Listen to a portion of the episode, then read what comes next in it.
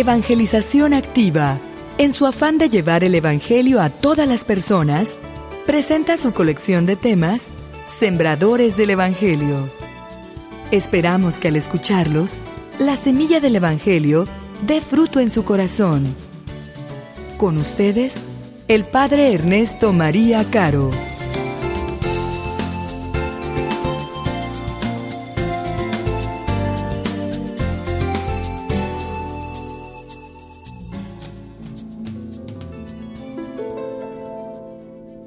Después de que arrestaron a Juan el Bautista, Jesús se fue a Galilea para predicar el Evangelio de Dios y decía, se ha cumplido el tiempo y el reino de Dios ya está cerca. Arrepiéntanse y crean en el Evangelio.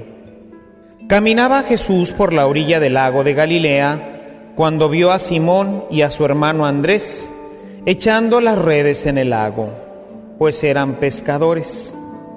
Jesús les dijo, síganme y haré de ustedes pescadores de hombres. Inmediatamente dejaron las redes y lo siguieron. Un poco más adelante vio a Santiago y a Juan, hijos de Zebedeo, que estaban en una barca remendando sus redes. Los llamó y ellos, dejando en la barca a su padre con los trabajadores, se fueron con Jesús. Palabra del Señor.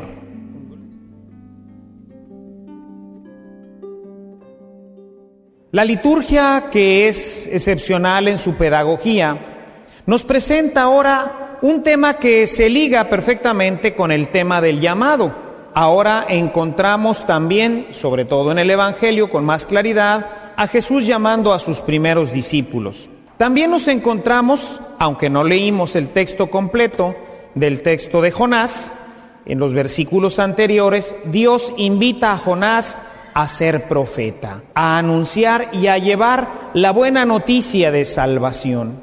Sin embargo, hay un tema que está vinculado, que está unido totalmente al tema del anuncio, al tema del llamado. Dios nos llama ahora para anunciar y está ahora vinculado, unido a un tema fundamental, que es el tema de la conversión. Por eso escuchamos en la primera lectura tomada de Jonás que Jonás invita a los ninivitas a convertirse. Y Jesús inicia su evangelio anunciando que el tiempo ya ha llegado y que es el momento de convertirse. ¿Ok? Es el momento de convertirse.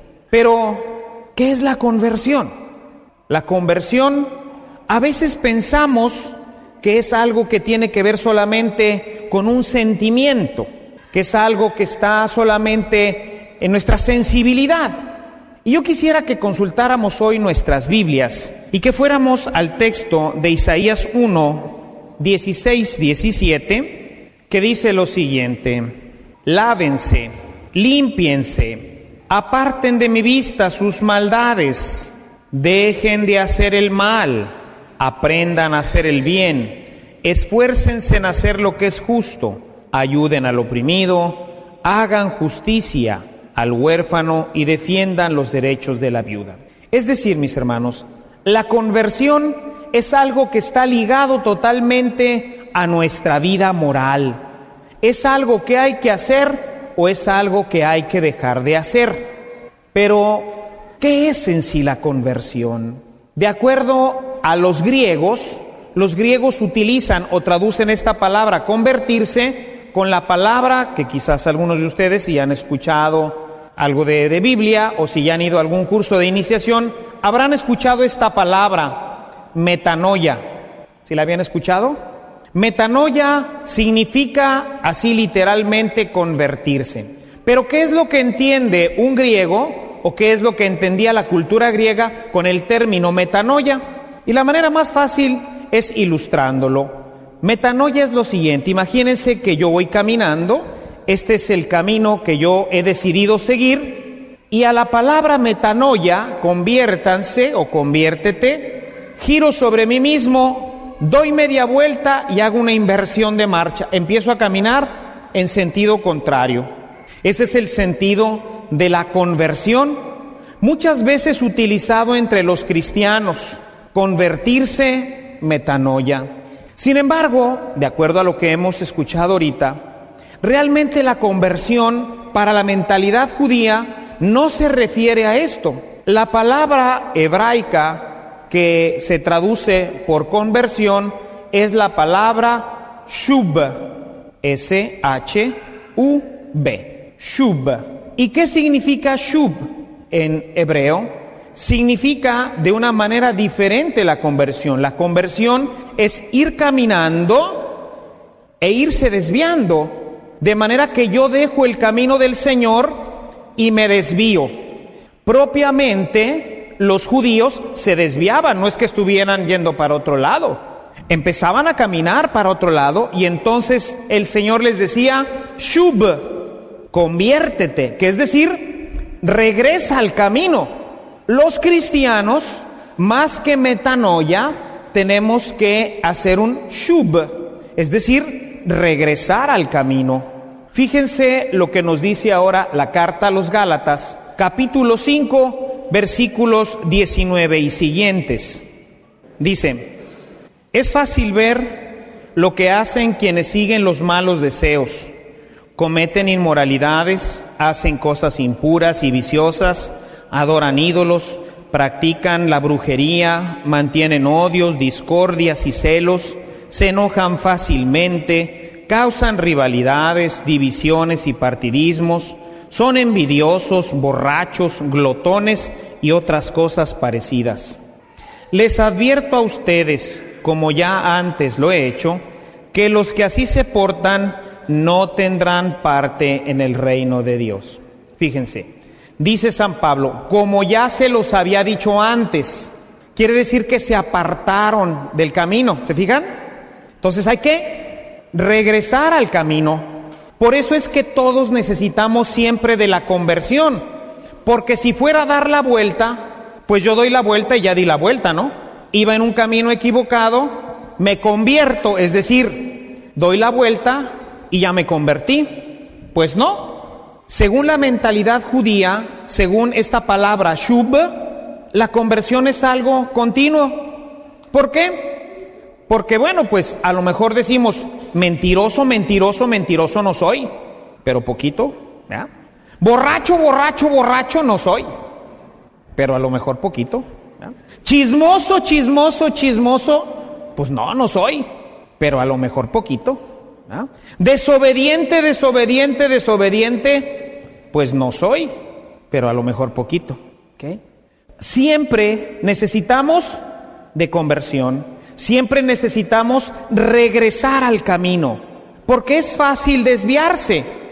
Es fácil en un momento salimos de la misa, salimos de un retiro, estamos listos para comernos el mundo a puños pero con el paso del tiempo, pues otra vez empezamos a caminar chuequito. Necesitamos nuevamente Shuba, conviértete, Shuba. Regresa al camino, no te despegues, camina rectamente, porque esto es lo que hace que toda nuestra vida encuentre la plenitud.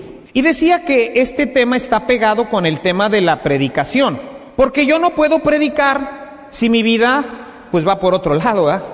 Yo no le puedo decir a alguien que no diga mentiras si yo soy un mentiroso. Yo no le puedo decir a uno que obedezca si yo soy un desobediente. Yo no le puedo pedir a alguien algo que yo en mi vida no estoy haciendo. Necesito entonces convertirme. Una vez que yo shub, una vez que yo me voy acercando más hacia el camino de Dios, entonces no solamente que tengo capacidad moral para poder predicar, sino que mi primera predicación es mi vida, es mi vida. Fíjense lo que nos dice el Evangelio de Mateo, capítulo 5, versículo 16. Dice Jesús, del mismo modo, procuren ustedes que su luz brille delante de la gente, para que viendo, ¿eh? para que viendo el bien que ustedes hacen, todos alaben a su Padre que está en el cielo. ¿Para qué? Viendo. Cuando la gente nos ve, hermanos, cuando ve que nuestra vida es diferente a la de los demás, llamamos la atención. Es nuestra primera predicación, nuestra propia vida. la vida se transforma, se transforma en luz y esa es nuestra primera predicación. Por eso la gente de la primera comunidad no necesitaba de grandes discursos, porque veía a los cristianos vivir de una forma diferente. San Pablo hoy nos lo refiere en la segunda lectura, en esta lectura tomada de la carta a los Corintios en el capítulo 7. San Pablo invita a su comunidad a no darle tanta importancia a las cosas que no valen la pena, a centrar su vida en Cristo, a convertirse verdaderamente, a tomar a Cristo como único elemento importante. Y por eso dice, pues el que compra, pues viva como si no comprara. El que tiene como si no tuviera. Incluso llega a decir, pues el que está casado como si no estuviera. El que está soltero, pues no le dé importancia a estas cosas, hermanos. Cuando nosotros nos despegamos del camino del Señor, le empezamos a dar peso a las cosas que no valen la pena. Por eso hoy tanta gente vive tan angustiada, porque si no pudo comprar el carro del color que quería, porque si en vez de comprar un carro, pues tuvo que comprar una bicicleta, porque no nos dieron permiso de salir en la noche. Y hacemos de veras todo un drama y perdemos la paz. ¿Ustedes creen que van a creer que somos cristianos cuando vivimos con una actitud de este tipo? Vean lo que nos dice San Pablo, carta a los Filipenses capítulo 4, versículo 12. Sé lo que es vivir en la pobreza y también lo que es vivir en la abundancia. He aprendido a hacer frente a cualquier situación, lo mismo a estar satisfecho que a tener hambre, a tener de sobra que a no tener nada. Me he aprendido en la palabra en griego donde dice este versículo 12, sé lo que es vivir en pobreza y también lo que es vivir en abundancia. La traducción griega más bien dice como que he, he comprendido, me he entrenado, me he ejercitado. Y entonces, pues si tengo un carro, qué bueno, bendito sea Dios, pero si no lo tengo, también bendito sea Dios. Si tengo para comer cabrito y pollo y no sé qué más, hombre, bendito sea Dios. Y si no, también bendito sea Dios. Bendito sea Dios si me dejan salir en la noche. Pero y si no, también bendito sea Dios. Bendito sea Dios si pude alcanzar ese sueldo que me estaban ofreciendo. Pero y si no, también bendito sea Dios. La conversión, hermanos, hace que toda nuestra vida sea diferente. Por eso es que no podemos predicar si primero no nos convertimos. Por eso lo primero que tuvo que hacer Jonás fue convertirse. Si ustedes leen los versículos anteriores, se van a encontrar un Jonás inconverso, un Jonás que no quiere hacer la voluntad de Dios, Jonás que quiere hacer lo que le dé la gana. Por eso primero, antes de llamar a sus apóstoles, los invita a conversión. Por eso luego en nuestras comunidades no se da la conversión. ¿Por qué? Porque predicamos desde una vida que no hay conversión. La conversión es un shub constante, es un acercarme continuamente al camino del Señor.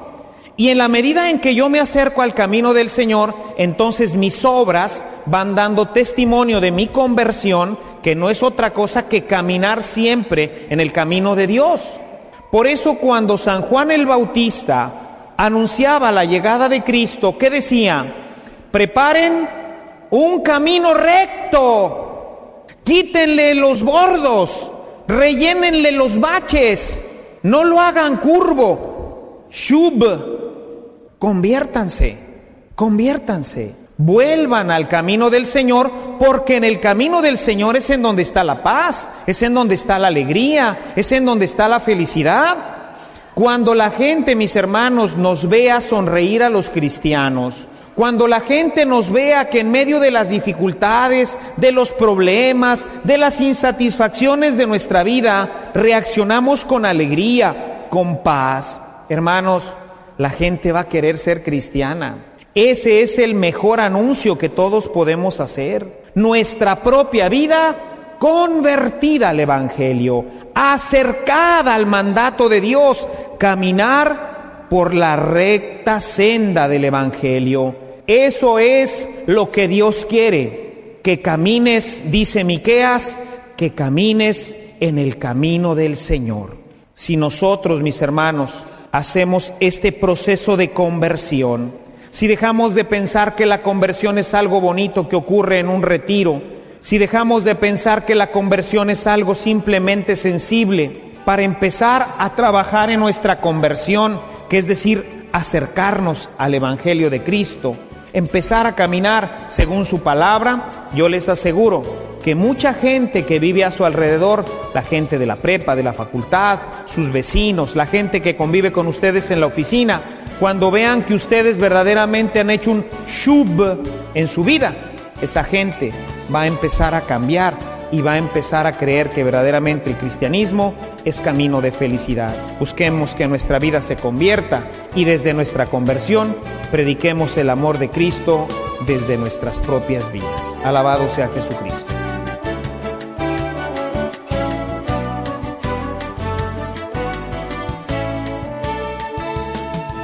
Si esta reflexión ha sido de utilidad para su vida espiritual, le invitamos a visitar nuestra página en internet www.evangelizacion.org.mx, en donde encontrará otros temas que seguramente continuarán produciendo fruto en usted.